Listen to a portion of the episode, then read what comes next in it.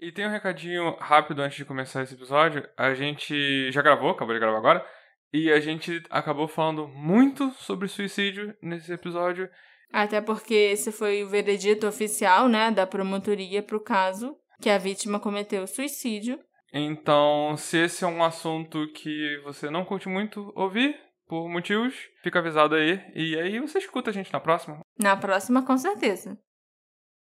Em 2007, uma mulher foi encontrada morta em seu apartamento com a porta trancada por dentro.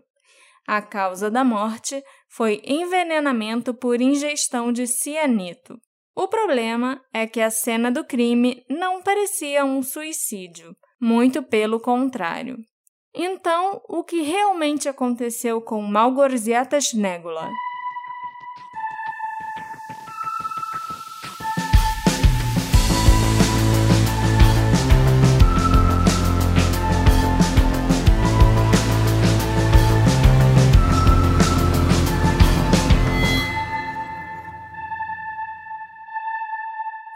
Meus ouvintes queridos! Eu sou a Marcela, a host do Detetive do Sofá, e hoje eu trago mais um caso polonês para vocês. Caso esse que me deixou muito intrigada e no qual eu não consigo parar de pensar. Tem muitas coisas bizarras e falhas grotescas nessa investigação, Alexandre. Mas antes, Marcela, me conta a história da mal gozada. Mentira, ainda não. Ok, que rápido. Antes, a gente tem que lembrar aos nossos ouvintes que eles podem se tornar apoiadores deste podcast. E Sim. agradecer, como sempre, as pessoas que já apoiam a gente, Sim! que propiciam esse programa que vocês estão escutando e que a gente gosta muito de fazer. Sim! Estamos muito animados? Sim! Vamos falar da Malgozata Chinilégula? Malgorzia... Malgorziata Snegula. É muito difícil falar esse nome. Só pra gente conseguir gravar o trailer foi mais cinco vezes, né? Isso aí. A Malgorziata Snegula tinha 29 anos e era bem introvertida. Ela não costumava compartilhar muito da vida pessoal com os outros e não tinha muitos amigos. Ela era bem sucedida no trabalho, inclusive algumas pessoas dizem que ela era até meio workaholic. A Malgorziata ganhava bem, era muito ambiciosa e estava fazendo até uma pós-graduação para conseguir ser promovida. Mas a família suspeitava que ela não estava feliz em seu relacionamento. Uma vez, a Malgorziata até mencionou para a avó que ela já estava cansada daquilo e que tinha medo do namorado. Mas ela nunca mais falou sobre isso. Inclusive, na maioria das vezes, depois dessa conversa com a avó, ela dizia que estava tudo bem e mudava de assunto quando alguém perguntava sobre o namoro dela. E dois meses antes dela morrer, em 22 de setembro de 2007, a Malgorziata se casou com o seu namorado de longa data chamado Sylvester. Mas, algum tempo antes do casamento, o casal passou por uma situação desagradável, para dizer o mínimo. Inclusive, para mim, esse seria o meu pior pesadelo. O quê? Quando eles foram ao local que eles tinham reservado, né, para realizar a festa de casamento, para verificar alguns detalhes, o casal foi informado simplesmente que alguém tinha cancelado a reserva deles e que eles iam até perder o depósito que eles fizeram, né, para pagar pela reserva, o sinal que eles tinham dado. Uhum. E, inclusive, como a reserva foi cancelada, o local já tinha sido alugado para um outro casal que queria desesperadamente alugar aquele espaço naquele dia específico. Quem será que foi que fez isso? Os pais da Malgorziata aconselharam a filha a adiar ou cancelar o casamento, porque tinha alguma coisa estranha acontecendo ali. E eles tinham razão, porque foi descoberto depois que a tal mulher desesperada para alugar o espaço era uma ex-namorada do noivo, chamada Agnieszka. Ok. Amor, a mulher foi lá, cancelou a reserva de algum jeito e ainda reservou para o mesmo dia e mesmo horário. Ah, foi a Tudo própria- para impedir o casamento. Foi a própria Foi a ex que ex fez que, isso. que marcou o casamento no mesmo dia. ela não ia casar com ninguém. Ela Uhum. fez questão de pagar um sinal para alugar o espaço para aquele dia. Mas aí a Margosata adiou o casamento. Não, ela não adiou o casamento. Ela arrumou outro lugar para fazer a festa dela. E para completar, porque, né, Tem mais. ainda piora, a Agnieszka, essa ex, ainda mandou um amigo dela ir no casamento do Sylvester e da Malgorziata, porque ela queria saber se ele ia casar mesmo e se ele hesitou na hora de dizer o sim. Há quanto tempo que ela era ex do Sylvester? A Malgorziata e o Sylvester já estavam juntos há uns três anos, quando eles se casaram. Uhum. Então, né? Pelo mais de menos três anos. É. Mas, continuando a história, apenas dois dias antes da sua morte, a Malgorziata fez uma apólice de seguro de vida no valor de 100 mil slots poloneses. O marido Sylvester foi listado como beneficiário desse seguro no caso da morte dela. Claro que parece muito suspeito e a polícia investigou, inclusive, quem tinha sugerido que a Malgorziata fizesse o seguro. E ficou claro que tinha sido a ideia de uma corretora, que ofereceu esse seguro de vida para Malgorziata alguns dias antes dela assinar a apólice, contratar o seguro. A Malgorziata e o Sylvester também estavam construindo uma casa. Como o Sylvester estava praticamente falido e os pais dele não quiseram ajudar financeiramente, foi a Malgorziata que pagou por todo o material de construção, pelo projeto e pela mão de obra. O terreno onde a casa ia ficar já pertencia à família do Sylvester, mas era um terreno vazio. Não tinha nada ali antes da Malgorziata começar a construção. O Sylvester e a família dele, no entanto, não queriam que o nome da Malgorziata constasse na escritura como coproprietária da casa. A mulher estava pagando sozinha para construir a casa do zero, mas eles se acharam no direito de deixar ela fora da escritura. Por que você casou com esse homem, minha filha? Aquele babado com a ex já foi um sinal muito claro de Deus para você cair fora desse relacionamento. Às vezes as pessoas não escutam os sinais. Não. Pois é. É porque às vezes podia ser só uma ex-maluca, porque. É. Cara, mas se o homem tá com uma ex maluca depois de três anos tentando impedir até o casamento, você cai fora, né? Porque você vai querer Não ficar. insiste, né? Não É. insiste no erro. A mulher com certeza vai infernizar a sua vida para sempre. Mas, pelo menos, a Malgorziata bateu o pé e disse que ela ia parar a construção e não compraria mais material nenhum se não garantissem para ela que depois do casamento a escritura seria mudada para acrescentar o nome dela.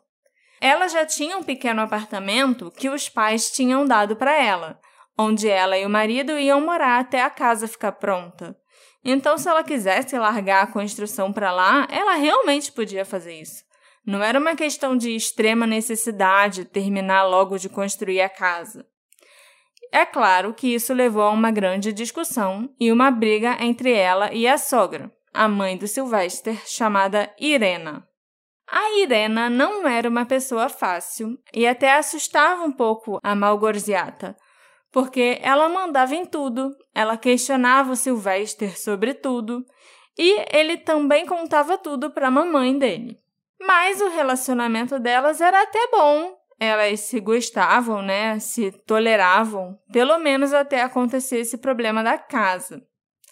A Irena teve um acesso de raiva quando Sylvester concordou que a Malgorziata entrasse na escritura após o casamento. Ela começou a gritar que era tudo dela, que a Malgorziata não tinha direito a nada e quem ela pensava que era para se atrever a impor condições. Sogra, sogra.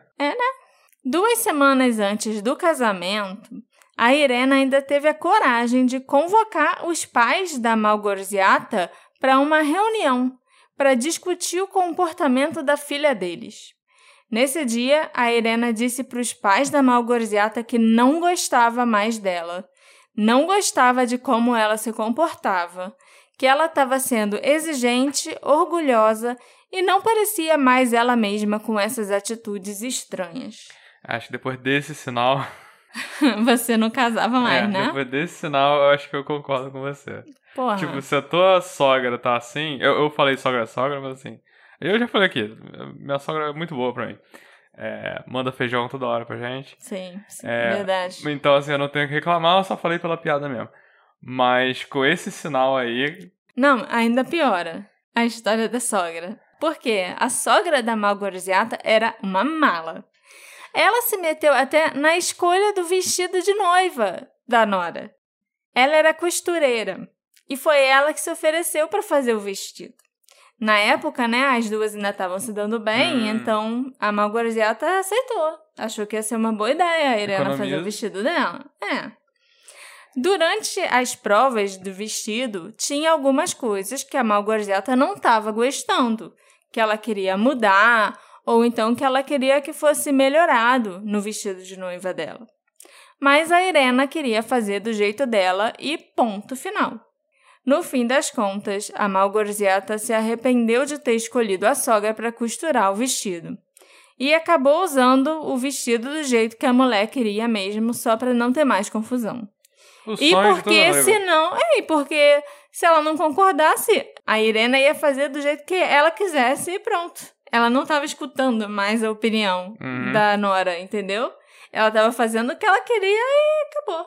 É engraçado, né, que enquanto eu estava escrevendo esse roteiro, eu me pegava pensando, tipo, ah, essa família é das antigas, né? Deve ser uma família também do Oriente Médio ou algum lugar assim, que, tipo, que as mulheres têm que ficar caladas, aguentar as coisas caladas. Subserviente e tal. É. Aí eu Assim, lembrei você que isso de- aconteceu na Polônia. Não era no Oriente Pra Médio. ser bem sincero, você falou Oriente Médio, mas assim.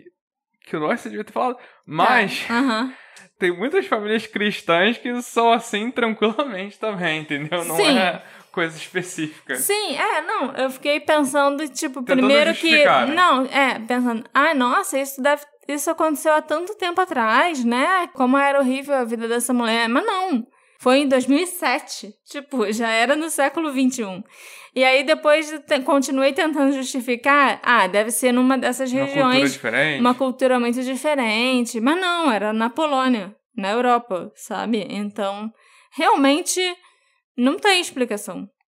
Eu não acho que mesmo. os poloneses são tão retrógrados assim. né? Não é possível que sejam. Era só um Não. red flag mesmo. É, é.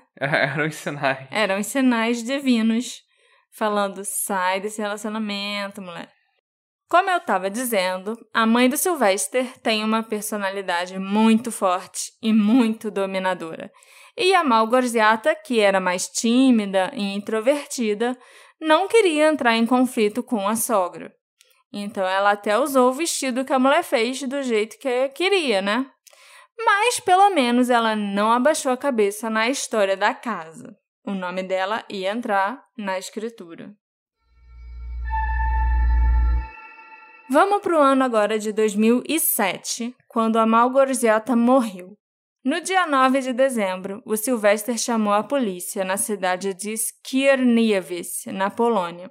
Ele disse que sua esposa, com quem ele tinha se casado há apenas dois meses, provavelmente estava trancada em seu apartamento e não atendia seus telefonemas, apesar dele conseguir ouvir o telefone tocar lá dentro. O Sylvester disse que estava preocupado que algo pudesse ter acontecido com ela. Então, ele pediu à polícia que enviassem alguém para entrar no apartamento. Era o apartamento dela, né? É, onde eles estavam morando depois de casar, enquanto a casa não ficava pronta. Que ele não tinha chave.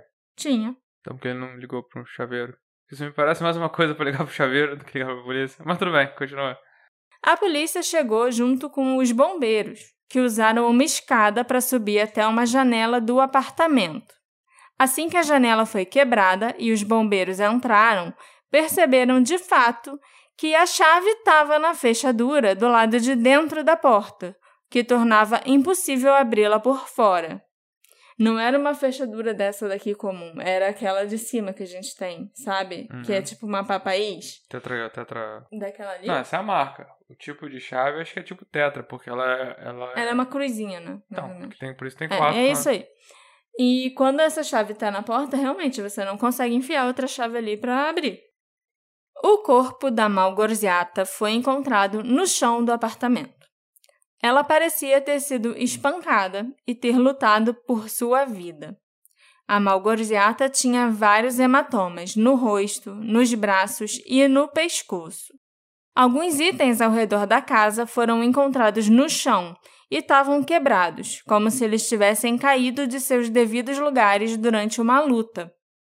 O jantar que ela tinha preparado para o marido naquele dia ainda estava lá na mesa da cozinha. Em uma das mãos, a Malgorzata segurava tufos de cabelo, que os investigadores alegaram que deviam ser da própria Malgorzata e que foram provavelmente puxados e arrancados quando ela estava sofrendo uma dor terrível. Mas, apesar dos hematomas e dessa cena bem suspeita que eu descrevi para vocês, a polícia polonesa não viu nada além de um suicídio. A porta está trancada, a chave está ali, ela estava sozinha em casa, então foda-se a cena, foda-se o que aconteceu. É um suicídio e acabou. O relatório da autópsia afirmou que a Malgorziata morreu de insuficiência circulatória por razões desconhecidas. Isso geralmente é escrito na autópsia quando não se sabe realmente o que causou a morte súbita ou quando o legista ainda precisa esperar resultados dos exames de toxicologia e tal que era o caso aqui. Só pela autópsia em si, ele não sabia o que teria causado essa insuficiência, né? Então, ele precisava esperar os resultados de outros exames chegarem. E quando os resultados dos exames chegaram, três meses após a morte da Malgorziata, ficou claro que a insuficiência circulatória dela teve uma causa dramática e incomum, envenenamento com cianeto de potássio. Os especialistas forenses descobriram que a Malgorziata tinha ingerido cinco vezes a dose letal de cianeto e morreu em poucos minutos, com muita, muita, muita dor. Lembrando que uma dose letal de cianeto é muito pouquinho. É muito pouquinho. Então, assim, Cinco vezes a dose letal de cianeto pode ser 5 miligramas de cianeto, entendeu? Que uhum. já faria estrago. esse estrago absurdo. O horário estimado da morte dela foi em torno de duas da manhã de domingo. A polícia concluiu que os hematomas no corpo da Malgorziata deveriam ter sido feitos quando ela caiu no chão, após ingerir o veneno e enquanto ela se debatia e convulsionava de dor embora o especialista médico tenha dito que homicídio não deveria ser descartado. Acima da cama da Malgorziata, na parede, havia manchas de vômito, e um cobertor foi encontrado embaixo do corpo dela, estendido no chão, sugerindo que ela deveria estar deitada na cama quando tomou o cianeto. Segundo as conclusões dos investigadores, a Malgorziata provavelmente sentiu tanta dor que as convulsões a fizeram cair da cama com o cobertor em que ela estava deitada. O cobertor, porém, estava bem espalhado no chão, sabe? Como se alguém tivesse estendido direitinho para deitar em cima dele. Não como se alguém tivesse caído da cama enrolado no cobertor e tudo. Uhum. Até hoje, não se sabe de que forma a Malgorziata ingeriu o cianeto. Será que ela dissolveu cristais do cianeto em alguma bebida ou comida? Ela engoliu um veneno ou um tipo de pozinho, sei lá, do frasco? Ela inalou a substância? Nenhum recipiente do qual ela pudesse ter ingerido o veneno ou onde ele pudesse ter estado armazenado foi encontrado ao lado do corpo dela. Mas não parece que isso era uma preocupação para o gabinete do procurador-geral em Skierniewice. Por incrível que pareça, nenhuma análise foi feita do conteúdo estomacal da mulher envenenada. O perito forense que realizou a dissecção pegou apenas um fragmento da parede externa do estômago dela, ao invés de retirar o estômago todo para analisar o conteúdo que é o que geralmente é feito já em quase toda a autópsia. Você tem que dissecar para ver o conteúdo estomacal. Daria que, pra ver com qual alimento ela comeu junto, né? É, inclusive ajuda a saber, a determinar um horário mais preciso para a morte, né? Mas nesse caso isso não foi feito. Também não foram coletadas amostras de material biológico que pudessem estar embaixo das unhas da Malgorziata, caso terceiros tivessem contribuído para sua morte. Além disso, as roupas que ela usava no momento da morte não foram examinadas. Inclusive, foi descoberto que essas roupas foram queimadas pelos próprios peritos quando eles tiraram a roupa dela para fazer a autópsia. Ok. E o cianeto também não foi encontrado no apartamento. Nem em uma cápsula vazia, um fresquinho ou algum tipo de embalagem. Os vizinhos da Malgorziata não notaram nada de estranho, além de uma discussão ruidosa vindo do apartamento dois dias antes, e pegadas enlameadas na frente da porta no mesmo dia da discussão. O marido da Malgorziata, o Sylvester, não teria estado no apartamento durante os dois últimos dias, de acordo com o álibi fornecido por ninguém menos que a família dele. Um amigo do Sylvester revelou alguns meses depois que na noite anterior à descoberta do corpo da Malgorziata, eles dois estavam bebendo vodka em sua casa. Casa do amigo ou casa, casa do, do amigo? E que o Sylvester ficou assistindo a uma gravação do casamento dele com a Mal. Mal porque eu já estou íntima dela. E porque toda hora você fala diferente o nome dela. Não, Malgorziata. Sempre eu falo assim, eu acho. Ok. Inclusive, a Malgorziata foi vista viva pela última vez no dia em que ela morreu, apenas algumas horas antes, quando uma amiga a encontrou numa loja, tipo uma lojinha de conveniência, e a Malgorziata estava sorrindo, maquiada, com um cabelo bem arrumado, e nada parecia fora do comum.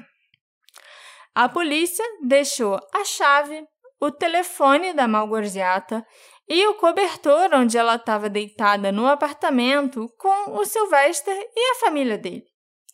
O Sylvester não era o dono do apartamento. A Malgorziata era a dona. Tinha sido um presente dos pais dela, como eu disse antes para vocês. Mas os pais dela não receberam as chaves do local. A única pessoa que tinha as chaves do apartamento, além da Malgorziata, era, claro, o Sylvester. E logo depois que o corpo dela foi levado para o necrotério, ele e a família dele já começaram a limpar o apartamento. E uma das primeiras coisas que eles fizeram foi colocar o cobertor onde ela estava deitada na máquina de lavar. A família alegou que eles não achavam que essas coisas fossem importantes para o caso e queriam limpar logo para que o Sylvester não precisasse mais ver aquela cena. Então, a polícia não isolou o apartamento, não coletou nenhuma evidência do apartamento. E no dia seguinte, eles já liberaram para o Sylvester e para a família dele entrarem e fazerem o que quisessem. É, a polícia fez aquilo que ela faz de: ah, isso aqui é um suicídio. Sim. Resolve isso logo. Sete dias após a morte da Malgorziata, o Sylvester solicitou que o dinheiro do seguro de vida da esposa fosse pago. Mas, como a morte dela foi considerada um suicídio e existe uma carência de um ou dois anos para alguns seguros de vida, e outros ainda têm uma cláusula afirmando que não cobrem suicídios, o pedido dele foi negado. Ele nunca recebeu o dinheiro do seguro de vida da Malgorziata. A polícia continuou investigando o caso, mesmo acreditando que a Malgorziata tinha cometido suicídio por insistência da família dela. E foi descoberto que o Sylvester estava constantemente em contato com a Agnieszka, a ex-namorada dele. E o que é mais absurdo ainda foi que ela cancelou a reserva do local onde aconteceria o casamento a pedido do próprio Sylvester. Mas eles se casaram em outro lugar. Se casaram em outro lugar. Mas ele que mandou a Agnieszka ir lá cancelar a reserva e depois cancelar com outro nome para outra pessoa, entendeu? A uhum. mesma data. É, mas não foi algo que foi aproveitado pro casamento dele.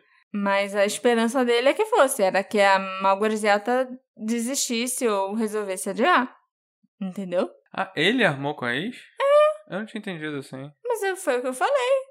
Ele que pediu pra Agnieszka cancelar a reserva do local, ou então ele próprio pode ter ligado, né? A gente não sabe.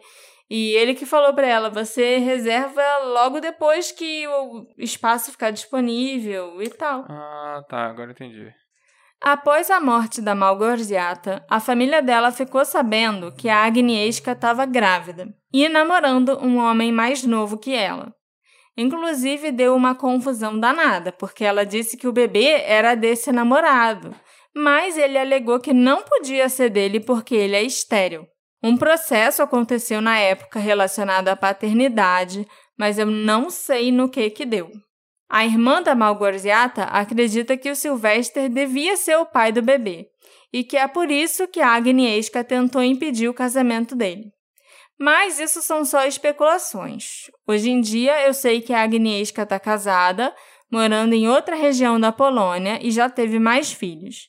A paternidade desse primeiro filho que ela teve é que não ficou esclarecida, pelo menos não publicamente. Ela tá casada com o pai do. Não, tá casada com outra pessoa. Com, com cara. o pai dos outros filhos que ela teve Tá. depois. Com Entendeu? o Sylvester, não. Não, como Sylvester não.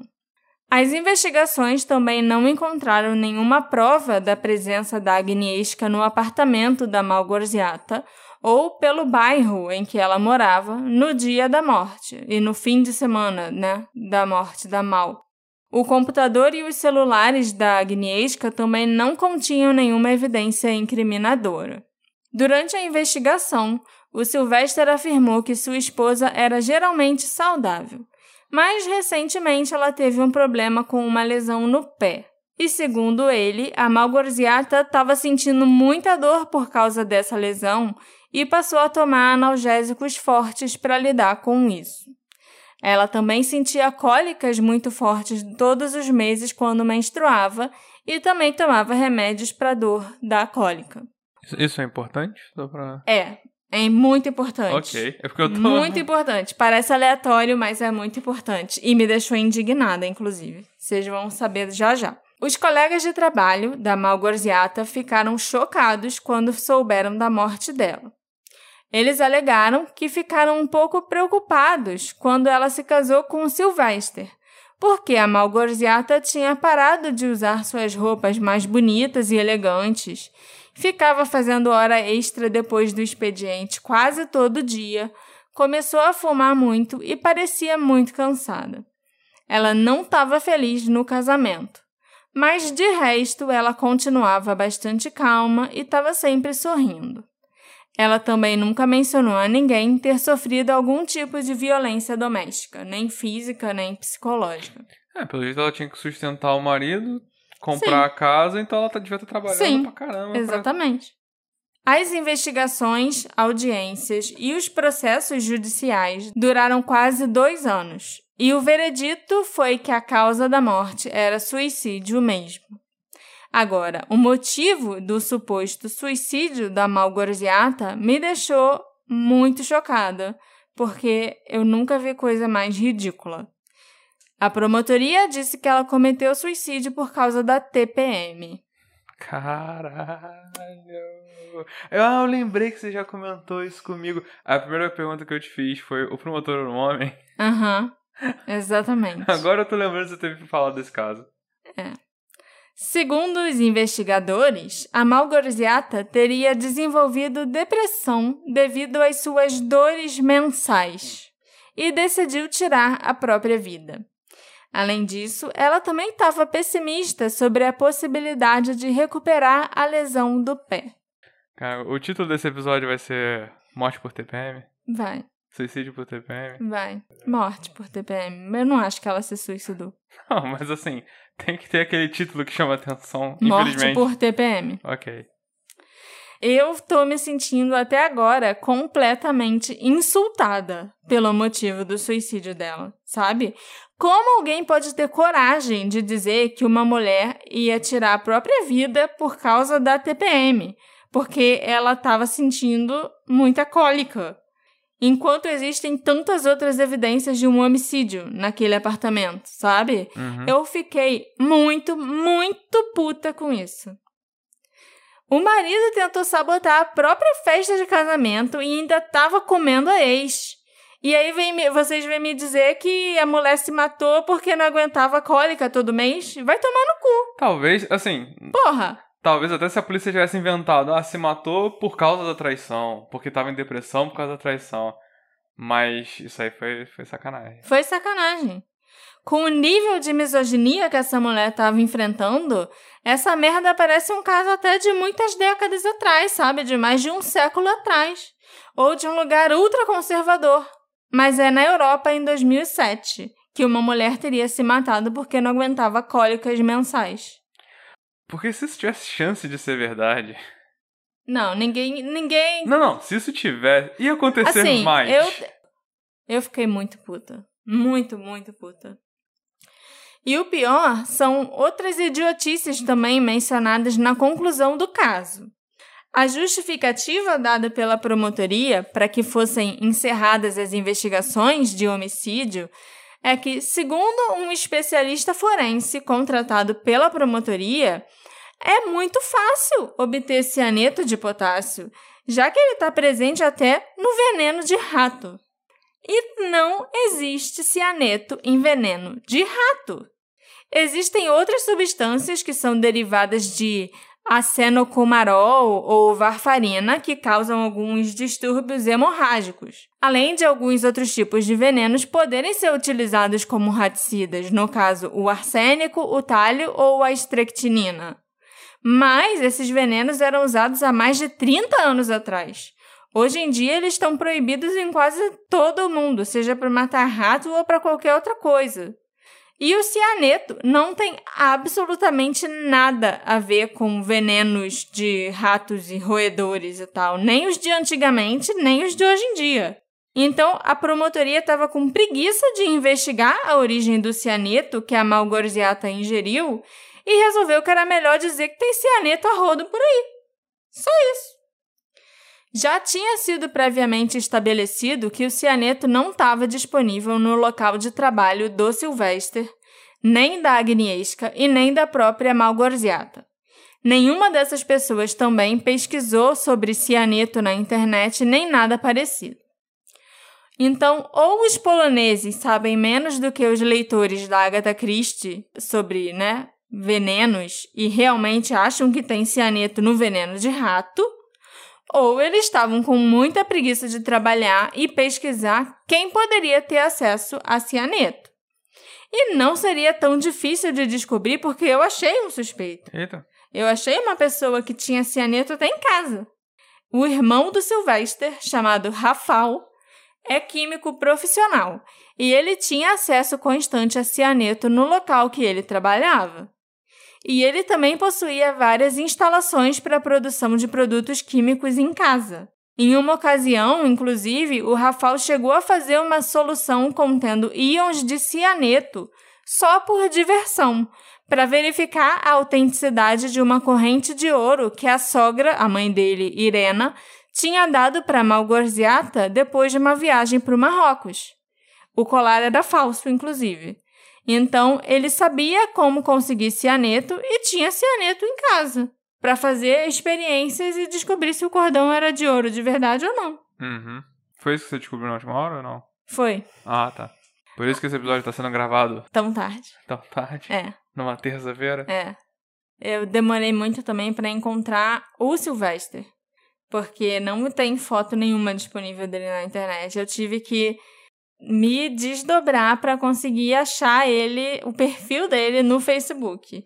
Perfil esse que só tem uma foto e que não dá para ver nem os amigos, nem nada sobre ele. Só dá para ver alguns seguidores que ele tem. Uhum. E aí, por causa dos seguidores, eu encontrei o irmão dele, o Rafael, e aí eu confirmei que aquele Sylvester era ah, a, o Sylvester que eu queria, entendeu?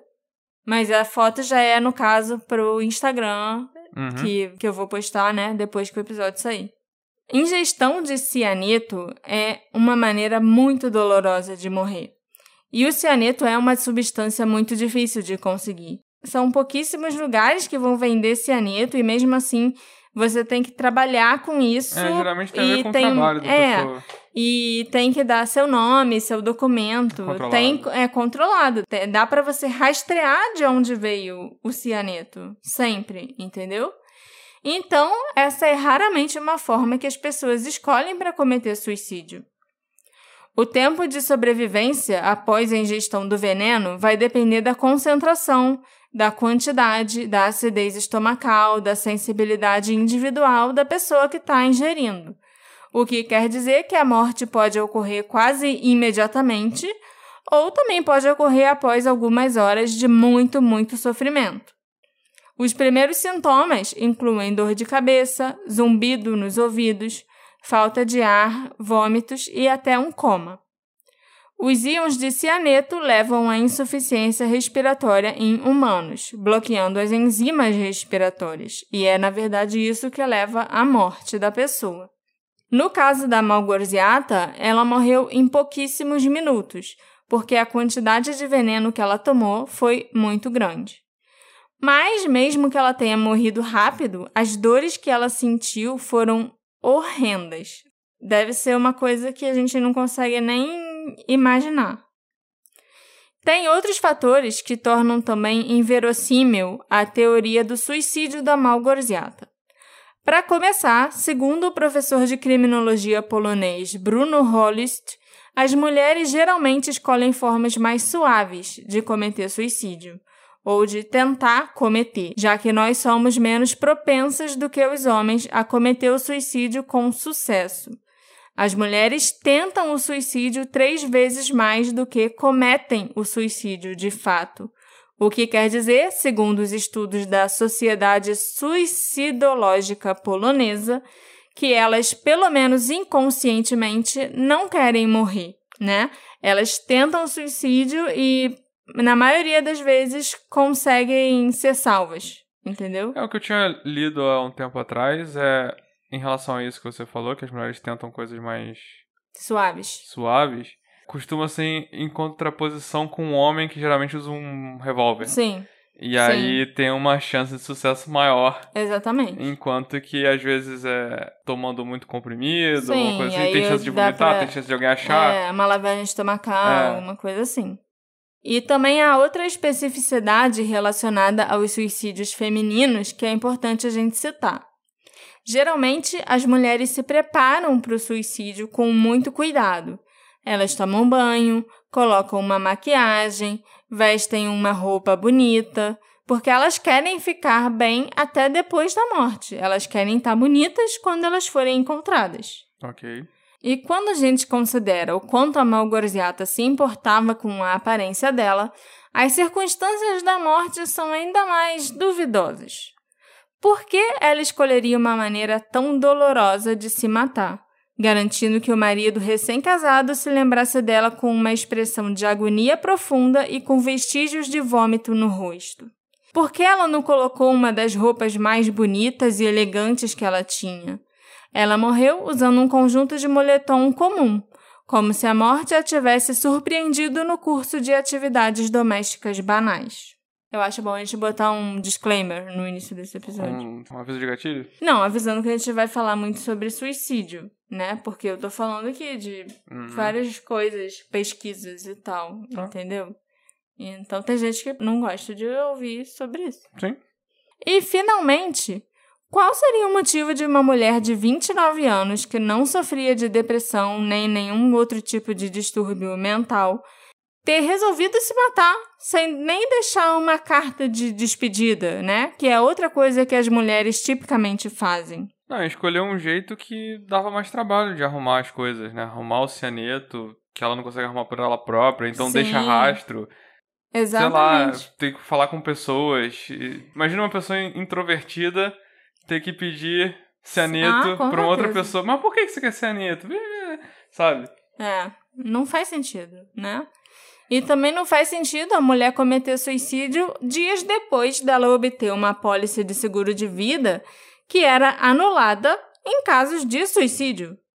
Ela contratou um seguro de vida, talvez. Ah, então tá, vou contratar um seguro de vida porque eu tô pensando em me matar. Mas tem uma cláusula dizendo que se a pessoa cometer suicídio, a apólice já perde o valor. Pô, mas pra dar pro marido, que as coisas não estavam tão bem assim. É. A não ser que ela mesma não tenha prestado atenção nessa cláusula. É uma possibilidade. E onde estava a embalagem do cianeto?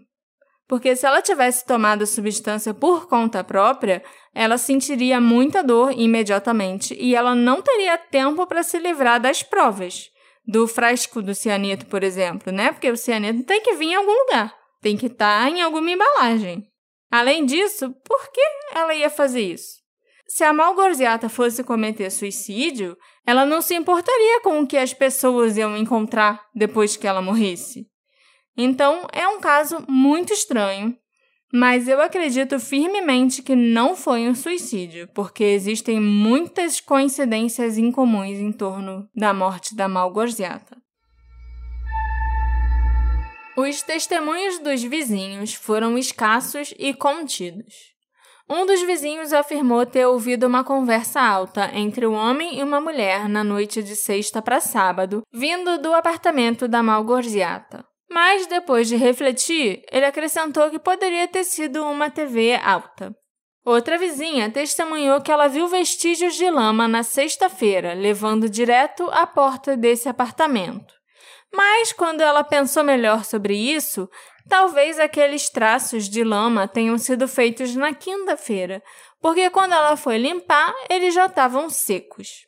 E um terceiro vizinho afirmou que na noite de sábado para domingo ele ouviu um impacto bem forte no apartamento de cima, o da Malgorziata. Parecia o som de um sofá-cama abrindo, sabe? Quando você vai puxar o sofá, só que ele escorrega da sua mão e abre direto e faz pá no uhum. chão. Específico. Bem específico.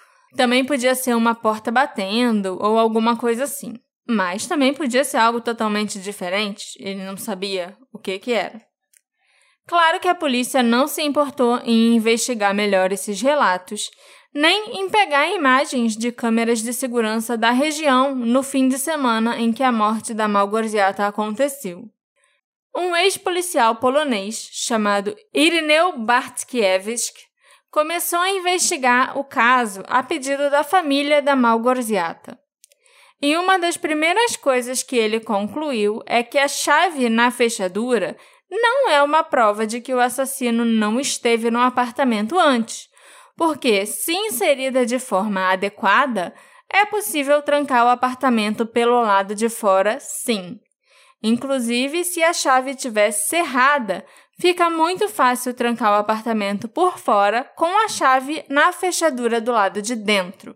Você tem que cortar a maior parte da, da chave, daquele da cruzinha, né? Que forma essa chave. Uhum. E aí você deixa só o finalzinho e a parte que você usa para girar. Porque aí você vai encaixar ali e ela vai ficar Não em vai contato com, com a outra, com a pontinha da outra. E aí, conforme você mexe essa chave, a outra vai se mexer também. A outra vai virar também. Entendi. Não, mas é o tipo de coisa que, assim, não entendo nada de chaves. Mas eu acho que pode acontecer sim se você, sei lá, só forçar, entendeu? É, mas tem... se você forçar, a chave pode cair. Não sei, não mas sei. às vezes forçando vai. É isso que eu quero dizer. Entendeu? É. Parece, ah, meu Deus, uma Sim. chave não funciona com a outra dentro. Mas às vezes você força e funciona. É. Teve uma vez que eu abri a. Tipo, não tem nada a ver com nada. Mas eu fui na casa dos meus pais e ao invés de usar a chave que eu tenho da casa dos meus pais, eu puxei a chave do nosso apartamento. Uhum. Pra abrir o portão da nossa casa. Uhum. Eu, nossa, essa chave aqui não tá entrando. Nem reparei que era a chave errada. Nossa, a chave aqui não tá entrando. Aí forcei e abriu a chave. Uhum. Quando eu tirei, eu percebi, caraca, eu entrei na casa dos meus pais com a chave que não é a casa dos meus pais. Uhum. E aí eu fiquei meio bolado, né? Que tipo, como assim? Uma chave que é, não funciona. Realmente. Então assim, fechaduras funcionam, mas é. tem a duas. E essa é a dica do, do dia. É. E havia cinco cópias das chaves do apartamento da Malgorziata, ao contrário da gente que só tem duas, uma para cada um. E a polícia verificou apenas duas chaves: a que o Sylvester estava usando para tentar entrar na casa e a chave que já estava na fechadura. Então, a gente não pode descartar que alguma das outras três chaves, as outras três cópias dessa chave, possam ter sido devidamente cerradas para abrir e fechar a porta do jeito que o policial mostrou, uhum. né? Mas a polícia nunca nem pediu para ver as outras três cópias das chaves. Pessoalmente, eu não acho que teve essa coisa toda de chave, não. Mas eu acho que ou alguém forçou, ou nem teve. Pode ter sido também, mas sem a polícia pegar todas as chaves do apartamento, a gente nunca vai saber, uhum. né? Porque se existem cinco cópias e você só olhou duas, que, cadê as outras três? O que, que fizeram com ela? Uhum. Será que alguém forçou e ela arrebentou? Será que foi cerrada? Para ficar mais fácil de abrir e fechar com uma outra chave ali? Qualquer coisa é possível. Houve muita negligência nessa investigação, obviamente, né? Faltou uma descrição detalhada do apartamento, com as dimensões e as distâncias de tudo nele, entendeu? Até uma planta do apartamento. Tanto que eu não consegui descrever para você como era o apartamento. Ah, ela estava na sala, ela estava no quarto, é, a cozinha ficava perto. Tipo, eu falei da, que ela caiu da cama, mas eu também falei que ela foi encontrada na sala, porque eles dormiam no sofá-cama que ficava na sala. Mas assim, não tem uma planta que eu possa usar ou mostrar que sirva de base pra gente entender como era a cena do crime. E a polícia nem se preocupou com isso também. Também não foi descrito em nenhum relatório como estava o local quando o corpo foi encontrado. Nem os vestígios de impressões digitais ou pegadas que pudessem ter ali foram investigados. As fechaduras e as chaves da porta não foram também analisadas nem levadas como evidência. Os respingos de vômito na parede também não foram examinados. Algo bem impressionante descoberto pelo investigador que a família contratou é que nunca foi analisado o tufo de cabelo que estava nas mãos da vítima. A polícia e a promotoria presumiram que devia ser o cabelo da própria Malgorziata e que ela tinha arrancado quando estava com muita dor. Mas não foi feita nenhuma análise oficial. Pelas fotos lá da cena do crime, dá pra gente notar que o cabelo na mão dela era curto e a Malgorziata tinha cabelos compridos. Então, será que aquele realmente era o cabelo dela? Além disso, o relatório da autópsia não menciona qualquer perda de cabelo na cabeça. E o cabelo, quando ele é arrancado, assim, nessas circunstâncias que a promotoria disse, ele é arrancado pela raiz. A pessoa não vai cortar um pedaço de cabelo, né? É bem diferente. Então tinha que ter um buraco na cabeça dela, onde estava faltando o cabelo, onde o cabelo tinha sido arrancado. E isso teria sido relatado na autópsia, que alguns tufos de cabelo dela tinham sido arrancados e estavam faltando. Mas isso não aconteceu. No apartamento da Malgorziata havia um varão de cortina quebrado. A porta do guarda-roupa estava aberta. As roupas dela estavam em desordem. Também tinha uma lâmpada de um abajur na mesa de cabeceira que estava quebrada e a porta do guarda-roupa estava arranhada. Como alguém que morre em poucos minutos e que está sofrendo uma dor agonizante consegue bagunçar tanta coisa, né, ao redor? A, a vara é, da cortina, a cortina. Sabe? Ela puxou tanto a cortina que ela arrebentou lá, tirou o varão da parede. Uhum. E o guarda-roupa, ela também correu até o guarda-roupa, bagunçou as roupas dela, arranhou a porta e foi na mesa de cabeceira e quebrou a lâmpada. Não faz sentido. No laudo do médico que emitiu o atestado de óbito, constava claramente que a participação de terceiros não poderia ser excluída, o que certamente era efeito da aparência do corpo. Havia inúmeras marcas e hematomas no rosto, nos braços, pernas, no peito, na cabeça da Malgorziata, indicando que a mulher tinha sido espancada ou simplesmente massacrada antes da morte. Então, de onde veio essa ideia de que ela tinha cometido suicídio? Inclusive, tem um hematoma no pescoço dela, tipo roxo aqui, muito evidente, que eu não sei como isso pode ser explicado, além de uma tentativa de estrangulamento ou então que ela tenha realmente apanhado de alguém, porque uma queda não vai te dar um hematoma daquele no pescoço. Uhum. Entendeu? Você vai cair, mas você não vai bater com o pescoço direto em algum lugar. E esses hematomas, com certeza, foram feitos antes da morte ou é meio vago? Tipo, podia ter sido um dia antes, podia ter sido dois dias antes. Na sexta-feira, ela saiu do trabalho e tudo estava normal. Nada tinha acontecido e ela não estava com hematoma. No sábado, ela conversou com as irmãs, conversou com a mãe e também não mencionou nenhum machucado de nenhum tipo. Ela foi vista por vizinhos e encontrou uma amiga numa loja de conveniência também, que falou que ela estava normal, estava bem arrumada, estava bem vestida e tal, e não notou nenhum hematoma. Aqueles hematomas, né, no plural, realmente foram feitos pouco antes dela morrer. Uhum. Entendeu? A irmã da Malgorziata acredita que ela deve ter resistido quando alguém a forçou a tomar o veneno. Daí os numerosos vestígios e hematomas no corpo. Ela teria sido torturada e teria tomado o cianeto à força. Também tem algumas marcas, uns machucados nos lábios dela, principalmente no lábio inferior. E que pode ser, sim, que a irmã dela tenha razão e alguém tenha forçado um, uhum. alguma coisa na boca dela. Só depois de um ano da morte que a família da Malgorziata teve acesso ao apartamento dela novamente.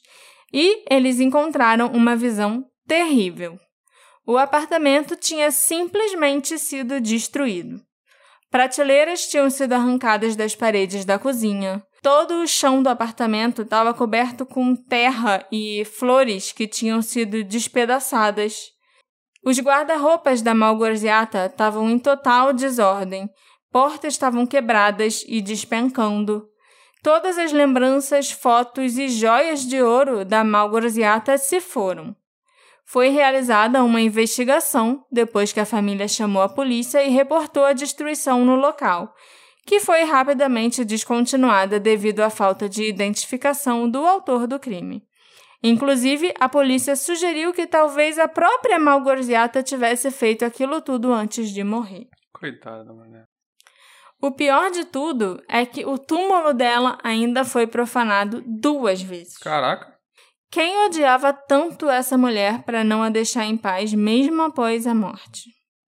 A primeira coisa que vem à mente é que alguém queria debochar da Malgorziata, talvez, da morte dela e da família, e fizeram isso duas vezes. Na primeira vez que isso aconteceu, a lápide foi destruída, e ao lado do túmulo da Malgorziata as palavras Vislapan foram escritas no chão. A grafia, muito característica da letra S, segundo a irmã da Malgorziata, era idêntica à caligrafia do Sylvester. E pegadas semelhantes, ou melhor, né, do mesmo tamanho de sapato que o Sylvester usava, foram encontradas no local.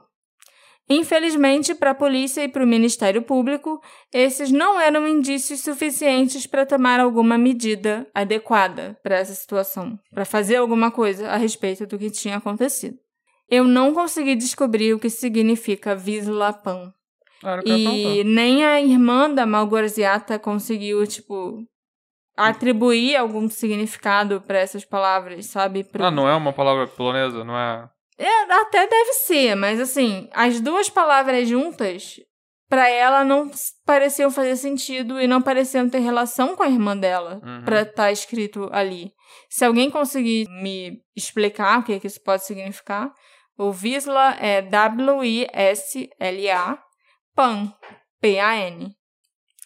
E alguns meses depois, Além de destruírem a lápide novamente, porque os pais da Mal tinham mandado fazer outra lápide para o lugar da que foi destruída primeiro, ainda foram desenhadas ao lado do túmulo quatro sepulturas com cruzes, duas sepulturas grandes e duas pequenas, como se alguém fosse lá e desenhasse na terra quatro caixões, né, uhum. com uma cruz em cima.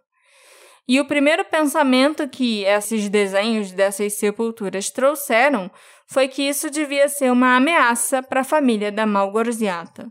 As duas sepulturas maiores desenhadas seriam para os pais dela e as duas menores para as duas irmãs. O autor desse segundo vandalismo, ou os autores né, do segundo vandalismo, lógico que também nunca foram identificados e a polícia cagou, assim como cagou da primeira vez.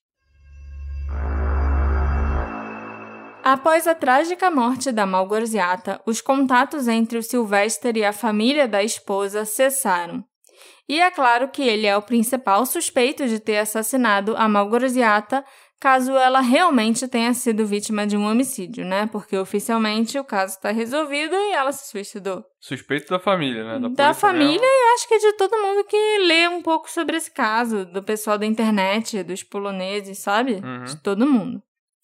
Seria o caso clássico do marido que descobre que a esposa fez um seguro de vida e decide matá-la.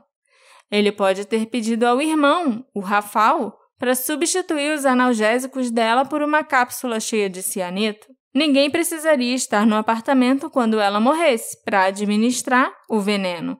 Ela teria tomado sozinha, e aí, nesse caso, os hematomas realmente seriam auto-infligidos ou por causa da, da dor que ela estava sentindo, se debatendo e sei lá o que. O Sylvester também podia querer matar a Malgorziata porque ele queria ficar com a Agnieszka, a gente sabe que ele não amava realmente a esposa e que ele se casou apenas para agradar a mãe dele, que não aprovava a Agnieszka como esposa. Esse é um motivo forte para ele querer se livrar da Malgorziata. Eu não me lembro se eu mencionei isso lá no início, mas a família do Sylvester tinha bastante dinheiro. Eles não eram ricos assim de nascença, mas eles tinham terras que eles venderam para o governo porque o governo ia construir alguma coisa ali no local e tal. E venderam por um preço bem mais alto do que o preço de mercado que uhum. as terras teriam valido. E aí eles enriqueceram bastante. Então, assim, o Sylvester não trabalhava e ele próprio estava falido, não tinha dinheiro nenhum. Mas os pais dele, a mãe dele principalmente, tinha muito dinheiro. Uhum. E ela não concordava que ele casasse com a Agnieszka porque ela não tinha dinheiro e também não tinha estudo. A Malgorziata e a família dela não tinham muito dinheiro, mas ela tinha estudo, ela tinha feito uma faculdade, estava fazendo uma pós-graduação, então já era uma mulher que ela aprovava como nora. Pelo menos até ela se impor e falar que queria que o nome dela estivesse na escritura da casa. o problema com essa teoria, né, do Sylvester seu assassino, seja pelo seguro, pelo dinheiro do seguro ou para ficar com a Agnieszka, é que o seguro não se estendia ao suicídio, ou ele tinha uma carência para casos de suicídio. Então, se o Sylvester a tivesse matado pelo dinheiro, teria feito mais sentido ele encenar a morte dela como um acidente do que ah, ela se suicidou. Entendeu? Uhum. Também é possível que ele não soubesse sobre a cláusula do suicídio na apólice de seguro. Muita gente não sabe que os seguros de vida não pagam se o segurado cometer suicídio. Inclusive, quase todas as seguradoras têm uma carência de pelo menos um ano para cobrir suicídio, né? Exatamente para que as pessoas não possam comprar uma apólice e logo cometer suicídio com a intenção de beneficiar um membro da família ou algo assim. Tem quem acredite que a morte da Malgorziata pode ser relacionada ao trabalho dela. Ela trabalhava numa empresa chamada PKP Cargo, que é uma das maiores transportadoras da Europa, onde ela tinha um cargo gerencial. Então, tem por aí pessoas que acreditam numa teoria de que a Malgorziata pode ter descoberto algum escândalo relacionado a contrabando ou peculato, e aí rolou uma queima de arquivo. Algumas pessoas do alto escalão podem ter resolvido remover uma testemunha inconveniente, e essas pessoas podiam se dar ao luxo de subornar os oficiais e a promotoria para dar um veredito de suicídio e encerrar rapidamente as investigações. Pior que isso faz sentido. É muito do nada a polícia ignorar tanta coisa assim, né? Sim. Mas a gente não tem informações sobre qual exatamente era o cargo dela na empresa. Uhum. entendeu? Uhum. E se ela lidava com informações importantes, confidenciais, assim, essas coisas. Ou se ela era um peão e nunca é. nem. Ah, pelo que os colegas de trabalho falavam e tal, o trabalho que eles faziam lá era bem burocrático e, tipo, meio monótono, sabe? Uhum. Não parecia envolver nada muito secreto, perigoso. importante, perigoso. A última teoria é a mais bizarra. Ela envolve um psicopata polonês Sempre. chamado Tomasz Matuziak, que tem um histórico de assassinatos brutais de mulheres de 20 e poucos anos. Você deve estar se perguntando, Alexandre, o que esse assassino sádico pode ter a ver com esse caso de envenenamento? Mas foi ele próprio que se inseriu no caso. O Thomas ligou para os pais da Malgorziata, alegando ter informações importantes sobre o assassinato dela. Ele queria dinheiro em troca dessas informações. E segundo o pai da Malgorziata, o que o Thomas disse no telefone o surpreendeu. Era evidente que ele estava muito bem informado sobre o caso, inclusive dizendo coisas que o próprio pai da Mal ainda não sabia. Eles chegaram a marcar um encontro em Skiernievis para que o pai da Malgorziata levasse o dinheiro para o Thomas. Mas ele não apareceu porque ele tinha sido preso alguns dias antes desse encontro. O Thomas frequentemente visitava Skiernieves e procurava por mulheres jovens no condado para serem suas próximas vítimas. Depois que ele já estava preso, ele ainda entrou em contato com uma das irmãs da Malgorziata também, oferecendo informações para ela. Mas ao invés de pedir dinheiro em troca das informações, dessa vez ele queria sexo. Ele queria que a irmã da Malgorziata fosse até a prisão para uma visita íntima e okay. prestar favores sexuais para ele. A irmã gravou as conversas que ela teve com ele no telefone e as forneceu à polícia, que não fez absolutamente nada. É porque você não falou exatamente o que ele sabia que era hum. específico que o pai não sabia e tal, mas parece um daqueles casos de pessoas que se aproveitam de uma Sim. família querendo respostas e tal. E... Mas é engraçado porque, assim, ele já tinha sido preso outras vezes e ele já era um, um criminoso meio famosinho na cidade, sabe? Ele já, já tinha um status, assim, quase que de serial killer. Ele era procurado. E mesmo assim, ele resolveu ligar para os pais de uma mulher, possível vítima de homicídio, para falar que ele tinha informações que ele queria dinheiro. Assim, o que eu tava achando que podia ter acontecido Hum. Sem saber quem. Assim, provavelmente, se fosse pra voltar pra alguém, eu acharia que era o marido. Uhum. Mas assim, que ele se encontrou com a mulher. Com a esposa. Com a esposa na casa dele. E realmente deve ter tido uma briga. Uhum. E que. Só que nessa que teve uma briga, porque eles discutiram. E aí bateu pra caramba nela. E teve aquela confusão toda, quebradeira toda. Uhum. Mas eu acho que ele, tipo, deve ter deixado alguma coisa lá envenenada. Tipo, em algum momento falou: não, agora não dá mais, vou ter que matar essa mulher mesmo, porque coisas aconteceram. Uhum. E aí ele tava ali preparado, já tinha trazido um veneno, envenenou alguma coisa dela uhum. e foi embora. E nessa ele só resolveu esperar, entendeu? Então, tanto que quando ele resolveu entrar em casa e viu que tava trancado, ele já sabia ligar pra polícia e não ligar pro chaveiro, entendeu? Sim, faz sentido. Para tentar encaixar tudo é essa minha teoria. Eu não acredito muito que ela deve ter, tipo, quebrado tudo porque ela tava com dor. Ah, eu também não. Entendeu? Quanto o serial killer, quanto o psicopata Thomas, sei lá o quê, é, o cara caiu de é uma pessoa caiu de paraquedas, não dá nem pra. E que queria dinheiro, aí depois foi preso é. e queria favores sexuais ao invés de dinheiro. Então, assim, tipo... pode ter sido ele, pode ter sido ele, mas é o cara que caiu de paraquedas pra gente ficar aqui teorizando. É. E é o que eu falei no episódio passado. Sempre tem um serial killer que a gente é. pode colocar no, na coisa. Sim. Esse aí se apresentou, pelo jeito. Uhum. Mas ele, a história tem o um perfil da pessoa que aparece para tirar vantagem da, da, da família, sabe? Uhum. E ele já tinha convencido praticamente o cara a dar o dinheiro. É. Então é, é uma família que ele sabia que ele podia recorrer de novo numa outra situação. Os pais da Malgorziata ainda estão procurando respostas e recorrendo ao tribunal a cada poucos anos. Eles constantemente têm seus pedidos de reabertura do caso negados. Mas eles ainda estão convencidos de que a morte da filha foi um homicídio e que a polícia fodeu com a investigação. É lógico que existem muitos problemas nesse caso. Onde ela conseguiria uma dose tão grande de cianeto sem levantar suspeitas? Por que ela escolheria uma morte tão dolorosa? O que causou os hematomas no corpo da Malgorziata?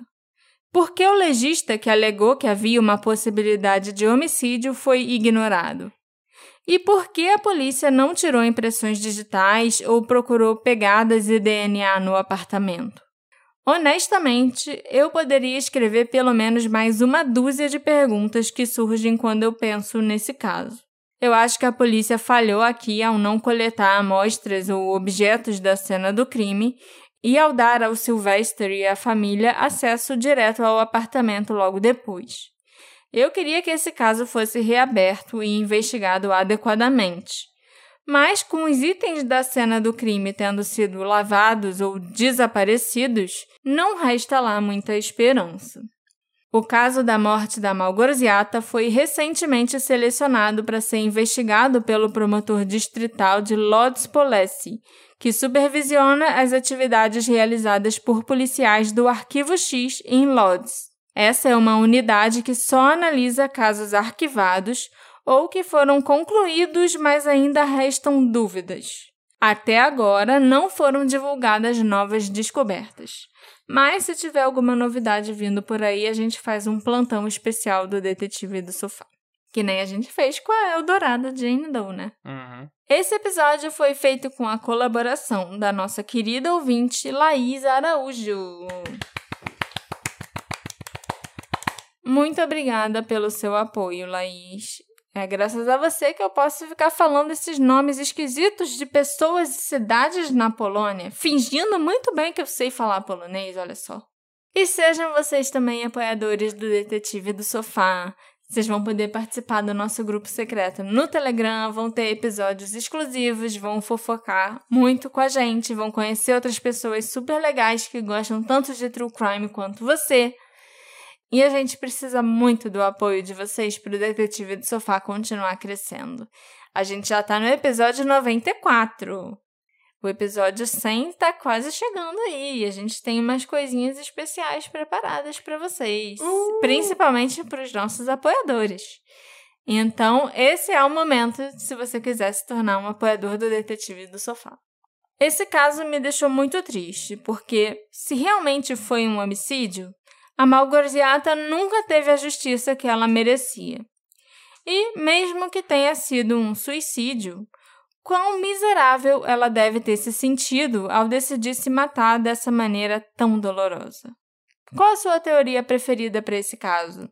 Você acha que ela realmente se matou? O marido dela, junto com o irmão ou a ex-namorada, teve alguma coisa a ver com isso?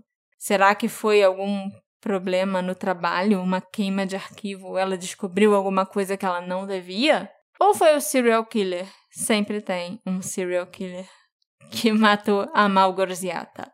Entra lá nas nossas redes sociais, arroba detetive do sofá, e me conta o que, que você achou desse caso e de tantos absurdos que a gente falou ao longo desse episódio.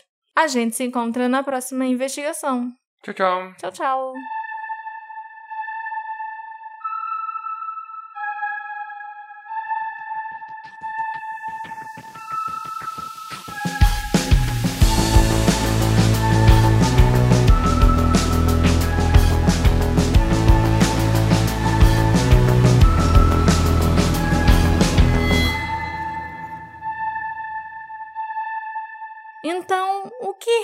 Realmente aconteceu com Malgorzatia Snegula? Com Malgorziata Snegula. Então, o que realmente aconteceu com Malgorziata Snegula? Inclusive, algumas pessoas dizem que ela era até meio workaholic. A Malgorziata e até assustava um pouco a Malgorzatia, porque ela man e até assustava um pouco a mal a malgorziata. Gozia, é. A malgorziata. No apartamento da malgorziata, da malgorziata, aqui eu já inventei outro apelido. Malgócia. No dia 9 de dezembro, o Sylvester chamou a polícia na cidade de Skirnia. Como eu falo isso? Skiernieves. Skiernieves. Skiernieves. Nieves. Skiernieves. Skiernieves. Tá. Hey, você se interessa por crimes reais, serial killers, coisas macabras e tem um senso de humor um tanto quanto sórdido? Se sim, você não está sozinho. Se você precisa de um lugar recheado de pessoas como você Venha conhecer o podcast Pátria Amada Criminal. Todas as semanas tentamos entender o pior da humanidade. Nesse processo a gente ri, chora, fica brava, fofoca, porque afinal de contas é assim que a gente fala quando está entre amigos. Suas novas melhores amigas trevosas estão aqui no Pátria Amada Criminal.